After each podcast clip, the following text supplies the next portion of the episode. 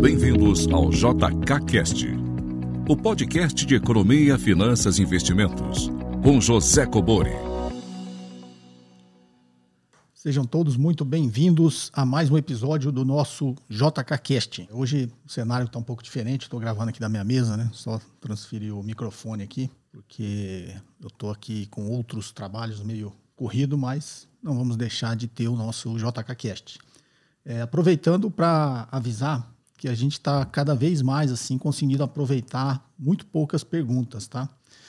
E eu digo por quê? Talvez acho que porque o início do ano todo mundo está procurando novos projetos, tem muita pergunta, assim, a grande maioria é as pessoas pedindo dicas e recomendações, né? Em que investir, é, fala até nome de ativos, de fundos. E para quem me conhece e acompanha há mais tempo, sabe que essa não é a minha linha, né? A minha linha aqui é responder realmente é, dúvidas com conhecimento para que vocês consigam procurar os ativos, é, fazer a estratégia, montar a carteira da forma que vocês acharem melhor, adequada aos seus objetivos e ao seu perfil. E a única coisa que eu procuro fazer aqui é subsidiar vocês com conhecimento, tá? Então, muita pergunta realmente vindo assim, muito direta, assim, pedindo recomendação, pedindo ajuda, pedindo dicas. E aí essas perguntas não estão passando no filtro, tá, gente? Então tá cada vez mais aí uma quantidade menor de pergunta. Então, essa edição tem pouquíssimas perguntas que a gente aproveitou. Então, só aproveitando aí, continuem participando, tá, pessoal? Mas é, quando você pensar em pedir uma dica, uma recomendação, pensa assim: o que, que eu preciso saber né, para eu não perguntar para o outro isso aqui? Qual o conhecimento que eu preciso ter para que eu não tenha essa dúvida né, que me faça perguntar para alguém o que fazer? Então, é, esse é o filtro, né? Fala, bom, eu preciso desse conhecimento, eu preciso saber disso. E aí você manda sua pergunta assim que eu tenho o maior prazer em responder e também acho que é muito mais útil. Quando você ficar pegando dica e recomendação, você vai estar sempre dependendo de alguém, né? E o interessante é você não depender de outras pessoas é, para tomar uma decisão que tem que ser uma decisão sua. Tá joia, pessoal? Então, perguntas em áudio e texto para o WhatsApp 61 981 17 0005. Tá ok? Então vamos lá para a primeira pergunta. Professor, obrigado pela oportunidade. Gostaria de saber qual é o impacto de um aumento na taxa Selic esse ano e o impacto desse aumento em títulos de dívida externa. Meu nome é Tiago Teodoro, eu sou do Rio de Janeiro. Obrigado. Tiago, do Rio de Janeiro, vamos lá. Sua pergunta, acho que como você terminou com o título da dívida externa, imagino que a primeira parte da sua pergunta era também o impacto do aumento da taxa de juros, né, da Selic, nos títulos públicos. Aí, no caso aqui, que são negociados aqui nacionalmente. Né? E aí você complementou a pergunta com o impacto também nos títulos da dívida externa. O impacto, na realidade, é praticamente o mesmo quando eu falo de sobre o ponto de vista conceitual, que eu vou explicar agora, tá, Tiago? Porque o Brasil emite, inclusive recentemente, né, o Brasil, o Tesouro fez uma emissão de dívidas lá, lá fora, né, em dólar, e inclusive gerou bastante demanda, gerou três vezes mais demanda do que ele tinha para colocar no mercado. Né. Isso foi até um, um sinal, acho que eu já comentei aqui, né, foi até um sinal de que alguns pensamentos ortodoxos sobre é, juros, inflação, taxa de juros aí, a gente precisa rever, né? Tem alguns paradigmas aí que estão mudando. Então, teoricamente, o impacto de um aumento na taxa de juros é reduzir o preço do título. Isso tanto aqui no Brasil quanto lá fora. Óbvio que a percepção pode ter um pouquinho de diferença, porque o investidor estrangeiro ele tem uma percepção de risco maior. Então, talvez o que ele construa lá na sua, na sua gama de informações para tomar as decisões, ele seja um pouquinho mais sensível, né? Porque para nós aqui o governo brasileiro tem um risco, né? Para um investidor estrangeiro tem um risco completamente diferente. Mas eu já expliquei aqui no meu canal tem vários vídeos sobre renda fixa, tá, Tiago? Depois você procura uns vídeos, acho que até bem lá no início do canal, que eu ensino as fórmulas, né? Como você calcula o preço de um título público. E aí você vai ver que a taxa de juros ela está no denominador. Então sempre que se aumenta a percepção de risco ou a taxa de inflação começa a aumentar e por algum motivo, a política monetária seja de começar a ter um aumento né, nessa taxa básica de juros, e esse juros está lá no denominador da forma do título, então, sempre que a, a, taxa de juros sobe, o preço do título cai. Tá? Esse é o impacto. Então, se você está carregando um título pré-fixado, para você é muito ruim quando a taxa de juros sobe. Quando você está carregando um título pré-fixado, no caso, uma letra do Tesouro Nacional, uma LTN, né, conhecido como Tesouro Pré-Fixado, é, se a taxa de juros cair, você ganha dinheiro, porque a taxa é o inverso, né? A taxa cai, está no denominador, né, o valor presente do título sobe, tá? É, que foi o que muitos investidores fizeram desde que a taxa de juros estava em 14,25 e veio caindo até agora a 2%. Né? Então, quem carregou um título pré-fixado nesse período ou até antes come, começou a antever né, esse novo ciclo da taxa de juros, ele ganhou bastante dinheiro. Então, quando eu falo ganhou bastante dinheiro, ele ganhou mais do que quando ele comprou o título. Então, você compra um título lá que a taxa de juros, lá na época, sei lá, era para ser 14%, que era a Selic. Né? Você comprou uma LTN 14% ao ano. De lá para cá, esse título veio caindo, cada vez mais esse título começou a pagar muito mais do que os 14% ao ano. Na verdade, já tem um período grande, as LTNs é, mais longas, é, elas são teoricamente curtas ainda, né? É um título de curto prazo. Mas a, a lógica, além da matemática, o racional disso é que, imagina nesse exemplo, você comprou lá, sei lá, 2015, uma LTN é, pagando 14% de juros ao ano. Então, se você ia, esse título tinha quatro anos para vencer. É um exemplo. A maioria das LTNs elas são mais curtas. Então, ela tinha quatro anos para vencer, você ia ganhar 14% ao ano. Quando a taxa de juros cai, é, precisa assim, vamos raciocinar de forma intuitiva, né? Quem comprou esse título depois, imagina você comprou a 14, passou um ano, a taxa de juros caiu, daqui um ano ela estava, sei lá, 12%. A pessoa que comprou esse título no mercado a 12%, essa pessoa vai ganhar 12%. Então imagine que você, no primeiro ano, você tinha que ganhar 14%. Você vai continuar tendo que ganhar 14% nos outros anos, se a taxa de juros não caísse. Como a taxa de juros caiu, esse cara aqui agora vai ganhar 12% que comprou. Então essa diferença dos 12% ao ano para os 14% vai ficar com você, entendeu? Se você não vender o título, óbvio, né? Então caiu, a tua rentabilidade vai ser cada vez maior. Então essa é a lógica da taxa de juros na precificação dos títulos públicos. Se ela cai, o preço do título sobe, tá? Se ela sobe, o preço do título cai. Tá? Eu estou falando de uma LTN pré-fixada e de uma NTNB que tem uma parte pré e uma parte pós. A parte pós é o IPCA, a parte pré é aquela quando você negocia, tá lá, IPCA mais 2, IPCA mais 1,75, né? Então, essa é a parte pré-fixada, tá? E a parte pós é o IPCA, porque você só vai saber qual vai ser o, o índice do IPCA lá no vencimento do título, né? Ou quando você estiver é, negociando ele no mercado secundário. Tá ok, Tiago? Eu espero ter te ajudado e o título da dívida externa tem, segue o mesmo raciocínio, né? Uma, uma, emissão do tesouro em dólar segue o mesmo raciocínio. Tá joia? Espero ter te ajudado. Um forte abraço, Tiago. Vamos à próxima? Olá, professor José Coboro. Aqui é Jurailde, falando de Goiânia. Sou estudante de economia da PUC Goiás e curto muito o trabalho do senhor e acompanho o trabalho do senhor aí. E eu estou no quarto período de economia, mas me passou um assunto assim que me trouxe um, pouco de dúvida, que eu não, não consigo discernir a diferença entre economia de escala e discriminação de preço. Será que você poderia dar uma explicação para a gente aí mais clara assim sobre esses dois assuntos? Qual a diferença entre os dois? Bem, Jurailde, vamos lá, Jurailde. É, se eu não entendi seu nome errado, me desculpa, tá? Mas deixa eu te explicar. A pergunta ficou bastante técnica, tá, gente? Inclusive bastante acadêmica, né? Isso não é um assunto que a gente utiliza no dia a dia. Então eu vou tentar, porque a explicação teria que ser técnica também, tá, Júlio? Vou tentar não só deixar ela bem mais simples para você, né, que estuda economia entender, mas mais simples ainda para que todos que estejam aqui acompanhando o podcast consigam entender. Você perguntou a diferença de economia de escala e discriminação de preços. Na verdade, não tem diferença, eles, são, eles estão dentro do mesmo assunto, tá? É, quando a gente fala em microeconomia, é que a gente está estudando esse tipo de assunto. Né? Então, na realidade, são termos que todo mundo, qualquer cidadão que não estude economia, está acostumado a ouvir, né? Economia de escala, discriminação de preços. Então, deixa eu tentar fazer um encadeamento lógico aqui para que qualquer um possa entender. Toda empresa, é, vamos dar exemplos assim para ficar mais inteligível.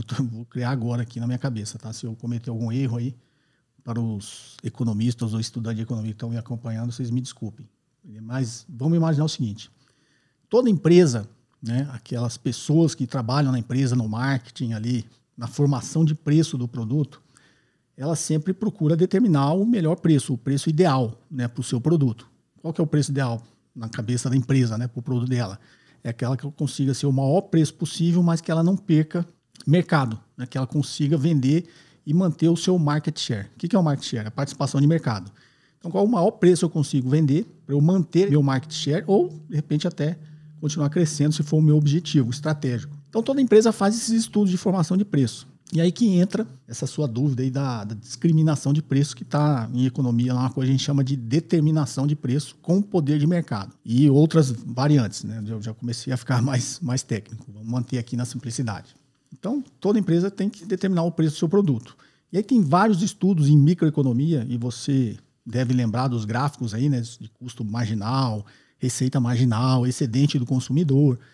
Então, vou pegar só essa parte do excedente do consumidor para continuar a explicação. O excedente do consumidor é tudo aquilo. Imagina você determina o preço de um produto, uma caneta. 10 reais. Vai ter pessoas que pagariam mais de 10 reais por essa caneta. Né? E vai ter pessoas que pagariam menos, não pagariam os 10 reais, pagariam menos. Dado o preço e quantidade que você produz, você vende ela por 10 reais. Então, o que você tem que tentar fazer, e aí eu vou simplificar bem, tá? Para os estudantes de economia, essas pessoas, você tem que tentar capturar essas pessoas que estariam dispostas a pagar mais e capturar também as pessoas que estariam dispostas a pagar menos. Essa diferença do que paga menos por seu preço, dado, dado um preço e uma quantidade que você produz, é o que a gente chama de excedente do consumidor. Por isso chama excedente do consumidor, que o, o consumidor é, ele não consegue pagar os 10, a caneta vale 10.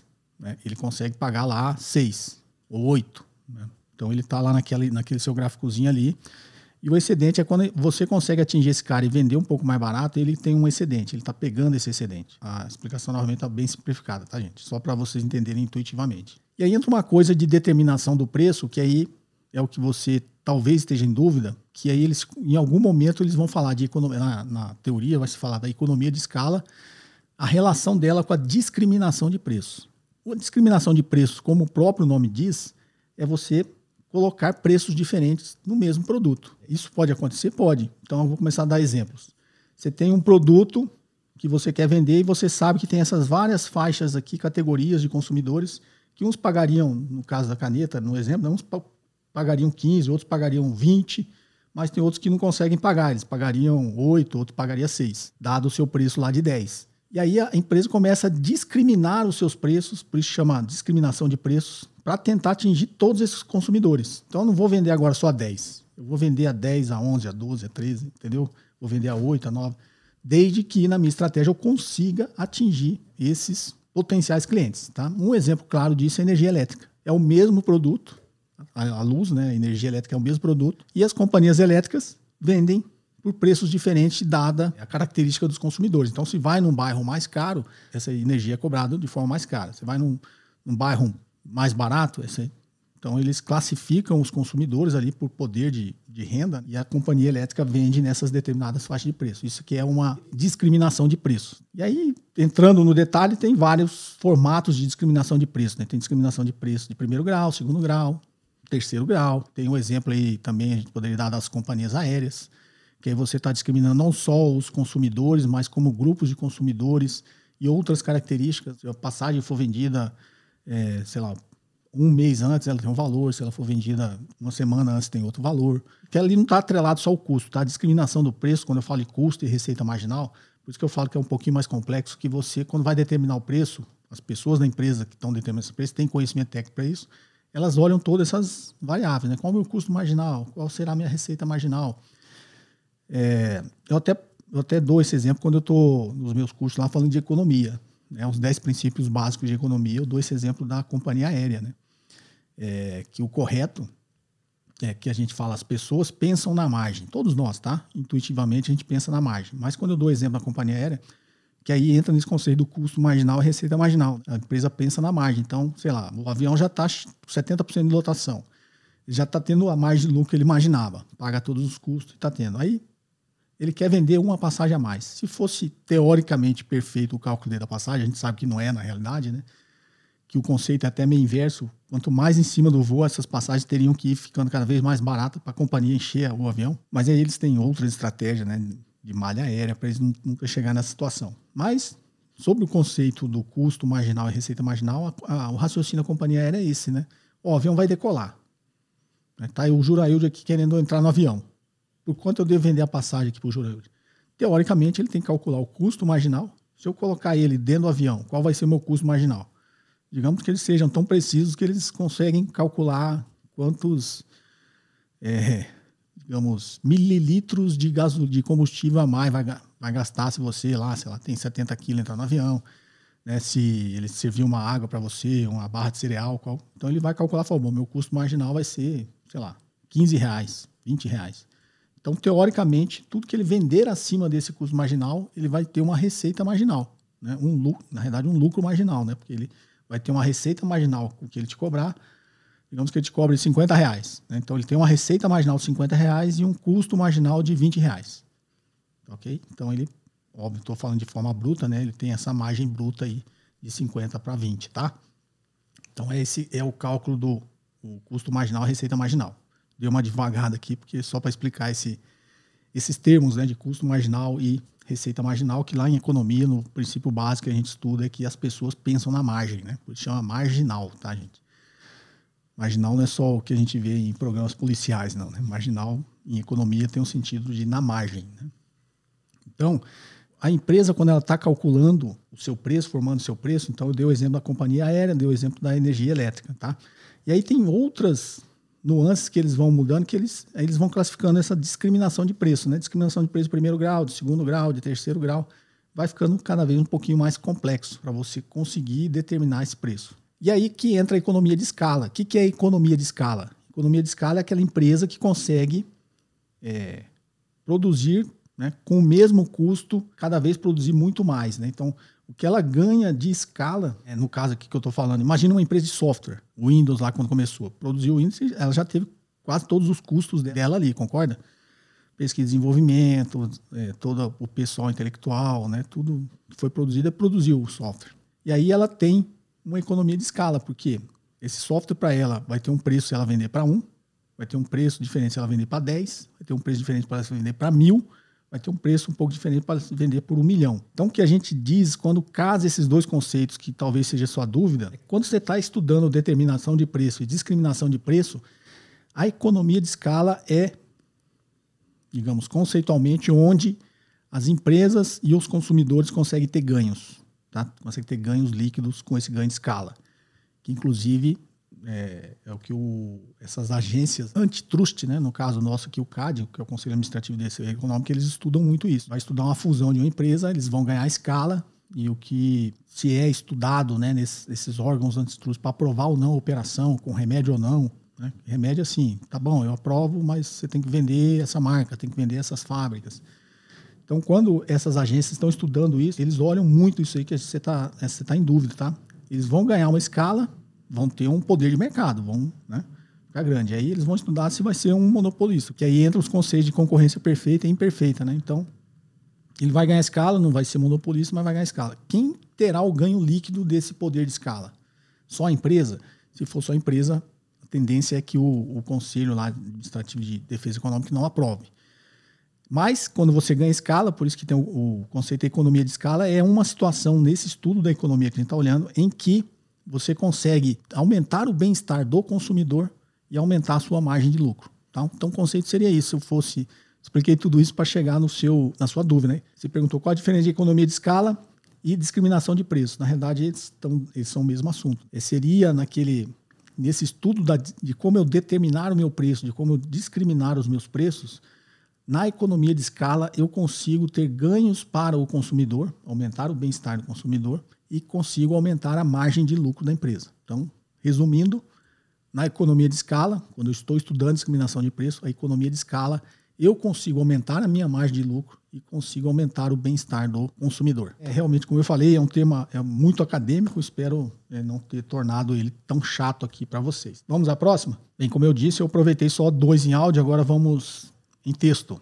Boa noite, professor Cobori. Tudo bem? Meu nome é Daniel, sou de Tubarão, Santa Catarina gostaria de saber o que influencia as taxas de remuneração do Tesouro Direto. Por exemplo, IPCA mais 3,54, IPCA mais 3,02, no caso de indexados ao IPCA. E, por exemplo, 7,45 pós-fixado, valores atuais. Cada um com a sua data de vencimento. Qual a periodicidade dos ajustes e como é realizado o cálculo para esses valores que os investidores são remunerados? Um grande abraço. Espero fazer em breve um curso completo com o senhor. Até o momento apenas comprei o seu livro que já mudou minha percepção sobre o mercado financeiro e como o investidor deve se comportar. Obrigado. Legal, Daniel.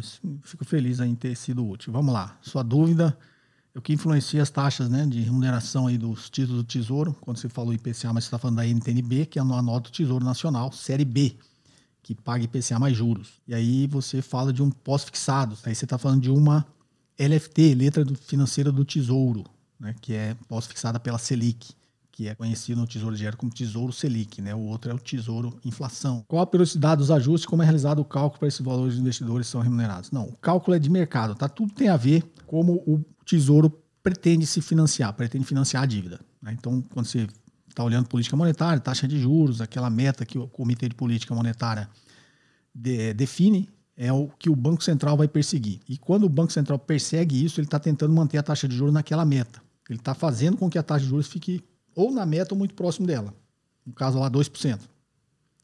E ele começa a negociar esses títulos públicos com o mercado todos os dias, no que a gente chama de open market. E ele faz isso com os títulos que o Tesouro fornece para ele. Acho que teve um, um podcast aqui que eu expliquei um pouquinho sobre isso, né? Que quando se considera a dívida bruta do Brasil, tem uma parte ali de quase um trilhão que na verdade não é dívida, né? Mas foi um tiro de dívida emitido pelo Tesouro que o Banco Central utiliza para praticar a política monetária. E aí o Banco Central persegue isso aí. Então essa remuneração é determinada pelo que o Banco Central está perseguindo de taxa de juros, de taxa básica de juros da economia. A diferença é que a NTNB, o IPCA mais tanto, ele tem uma parte pós e uma parte pré.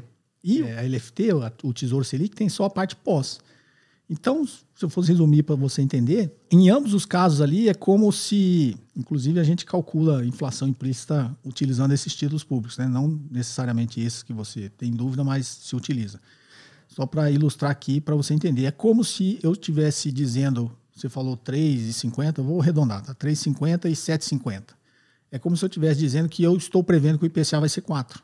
Se eu comprar uma NTNB que tem pré e pós, eu estou ganhando IPCA mais 3,50. Se eu comprar um que é só pós, estou ganhando 7,50.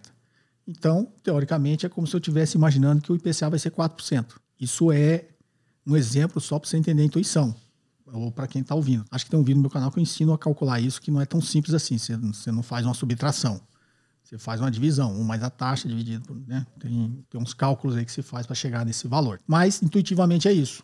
Eu compro um IPCA mais 3,5 ou compro um pós 7,5? Teoricamente, se o mercado precificou dessa forma, é que o mercado está imaginando, né? como eu disse, simplificando, que a inflação vai ser, o IPCA vai ser 4%. Então, o que determina a remuneração são as condições de mercado. Como eles são remunerados? Pelo mercado. E isso muda a todo momento, né? Você vai, o título de maior liquidez no mercado é o título da dívida pública. Né? São esses títulos aí que você tem dúvida aí do Tesouro Direto. Eles são os mais líquidos que existem no mercado, ou seja, ele tem várias negociações a cada segundo. E por que esses números mudam, essa remuneração dos juros muda? Porque o mercado está lá negociando né? e a percepção de risco vai mudando. Então, você vê quando aumenta muito a versão risco, essas taxas de juros elas sobem bastante, né? Porque aí o investidor para comprar ele vai exigir um juros maior. Então, o que determina essas remunerações são condições de mercado e nível de aversão ao risco, endividamento público e basicamente o que o Banco Central está praticando de política monetária. E aí não tem, isso não tem muito a ver com periodicidade, com nada, tá? Daniel, espero que tenha elucidado a sua dúvida. Vamos à próxima? Olá, professor. Me chamo Neto e sou de Toritama, Pernambuco. A minha pergunta é a seguinte: existe algum critério ou fundamento para entrar e para quando se deve sair de um fundo de investimentos? Vamos lá, Neto de Toritama, Pernambuco. Neto, isso é a pergunta que todo mundo é mais comum, né? Que todo mundo quer saber quando entrar e sair de um fundo, ou quando entrar e sair de uma ação, né? Ou quando entrar e sair de qualquer investimento. Inclusive, essa semana eu estou lançando aí a, o meu curso Fundo de Investimento. Lançando não, ele já teve né, umas duas versões ano passado. E eu estou colocando ele agora aqui para quem quiser fazer, não tem nada dessas burocracias, é só entrar aí e fazer, tá? Mas vocês devem ver alguma coisa aí nas mídias e no meu site, vendendo esse, esse, curso de fundo de investimento, que responde bem essa pergunta sua, tá, Neto? Mas vamos lá. Quando eu devo entrar ou sair de qualquer investimento? Na verdade, você tem que ter um planejamento. Imagine que você está entrando no seu fundo de investimento, é um fundo de investimento em ações. Quando você deve entrar nele? Quando você acredita que ele, primeiro, são vários fundos de ações. Né? Você tem que identificar qual fundo está mais adequado ao seu perfil. Tem fundos de ações mais agressivos, tem fundos de ações mais conservadores, tem fundos de ações que compra só blue chip, tem fundos de ações que compra small caps, né? que é a diferença de grandes empresas e pequenas empresas, né? são jargões utilizados pelo mercado. Então, você tem que ter primeiro, esse discernimento de escolher um fundo que está mais adequado ao seu perfil, aquilo que você acredita e que, sei lá, você conhece, você sabe o que está fazendo. E depois, se a cota daquele fundo eu sempre digo que tem um, não é que tem um momento certo, mas quando o mercado está muito eufórico, está tudo muito caro, é assim, como em qualquer coisa, né? Eu recomendo você avaliar bem se aquele seria o momento correto de entrar. Mas investimento você tem que fazer sempre. Aí você pode diversificar na sua carteira. Se naquele momento, sei lá, as ações você acha que está muito caro, ou você fez um estudo estão muito caras, deixe seu dinheiro em renda fixa. No momento que o mercado de ações te der é, oportunidades de comprar um pouquinho, preço um pouquinho mais justo, mais honesto, não esteja naqueles momentos que está todo mundo comprando e está tudo lá em cima, aí você tira uma parte do que você tem em renda fixa e põe em renda variável. Tá? É o mesmo raciocínio que você faz com fundos de investimentos. Inclusive, eu passei uma boa parte né, do tempo dos meus investimentos, quando eu era muito ocupado, eu tinha é, algumas empresas, mexia com fusões e aquisições, e era professor, viajava muito, né? Não tinha, era presidente de empresa, então eu não tinha muito tempo para ficar mais avaliando ações para colocar na minha carteira. Tinha muitas que eram bons negócios, eu não podia, porque eu tinha um contrato de que quando você mexe com fusões e aquisições, você assina que nas operações que você está envolvido, você não pode operar aquelas ações, né, ou comprar ou vender aquelas ações, e nem nada correlacionado com aquele mercado, porque você está na operação, você sabe o que vai acontecer, né, quando é uma operação dessa for concretizada. Então, como eu, eu, tinha várias restrições de ações que eu poderia investir, ou não tinha tempo para avaliar mais é, com o critério que eu gosto de avaliar as ações, eu colocava dinheiro em fundo de investimentos. Porque ali tem um gestor que faz isso para você. Então, se você já conhece o gestor, o histórico dele, aquele fundo, né, da forma que ele escolhe, os tipos de empresas que estão lá, né, se faz sentido para você, são empresas realmente que você acredita, mercados que você acredita, tecnologias que você acredita, aí você vai e investe nesse fundo. Então, eu passei uma boa parte desse meu tempo que eu era bastante culpado investindo só em fundos de investimentos. Tanto fundo de investimento em ações quanto fundo de investimentos em renda fixa, do DI. E aí é exatamente o que eu ensino nesse curso, tá, Neto? É, entrar dentro dos fundos, é, hoje é tudo transparente, né? Você entra no site da CVM, você vê lá os ativos, óbvio que tem um delay, né? Para proteger a estratégia do, do gestor do fundo mas tem lá a carteira dele de três meses atrás. Então você já tem uma ideia, né, de que tipo de ativo tem lá e como que esse gestor, sei lá, como que é a cabeça desse gestor, né, os tipos de empresa que ele compra e qual a tese de investimentos dele. Então, qual o momento de entrar e sair? Tem os momentos que você tem que entrar num bom fundo, num momento que você acredite que não esteja muito em euforia. Você vê gráfico de fundo é igual ao gráfico de ações, né? Vai ter um momento vai estar lá em cima, depois ele cai, depois sobe. Então, tem gente que fala que não faz diferença, faz. Eu conheço muita gente que entrou quando estava lá em cima, depois ficou três anos caindo, não aguentou é, segurar o investimento saiu, teve prejuízo. Assim como tem pessoas que fazem o inverso. Entra lá quando ninguém está acreditando, está tudo muito baixo, e daí cinco anos o troço teve uma rentabilidade tremenda, né? Então, momento de sair é quando, assim como em ações, quando você não acredita mais naquele fundo, naquele gestor, ou você acha que aquele fundo não tem muito mais a te entregar, você sai. No caso das empresas, é quando as empresas perdem os fundamentos. Caso não aconteça isso, você não, não, tem um momento de sair, você tem que continuar. Se você acredita na sua estratégia, eu não recomendo especular com fundo. Tem gente que gosta de especular com fundos de investimento, você acredita? Compra cota, espera subir, aí resgata a cota aí acha que vai cair para comprar ela mais barata de novo. Mesma coisa que as pessoas fazem com ações, ficam tentando fazer com ações. Então, não recomendo faça isso porque no médio e longo prazo você vai perder dinheiro. Como eu disse, teve poucas perguntas, infelizmente porque a maioria, né, ela não passou no filtro, tá, gente? E o filtro não é só meu, né? Tem uma equipe que dá uma olhada nisso. É óbvio que eles sabem as minhas características, né, do que eu não gosto de dar recomendações, nem dicas, nem consultorias, né, assessorias. Eu gosto só de transmitir conhecimento. Então peço para vocês aí que vão enviar suas perguntas que tenham também esse pequeno filtro aí. Se você estiver querendo uma dica, né, ou uma recomendação, só para assim, pensa, bom, para eu eu mesmo tomar essa decisão que eu quero que o Cobori me recomende, o que, que eu preciso saber? Então aí você dá um passo atrás e faz a pergunta nesse sentido, tá? Qual conhecimento você precisa ter? Mesma coisa de dica. Então, perguntas em áudio e texto para o WhatsApp 61 981 17 0005. Espero que todos vocês estejam bem e até o próximo episódio. Um forte abraço. Você ouviu mais um episódio de JK Cast, o podcast de economia, finanças e investimentos com José Cobori.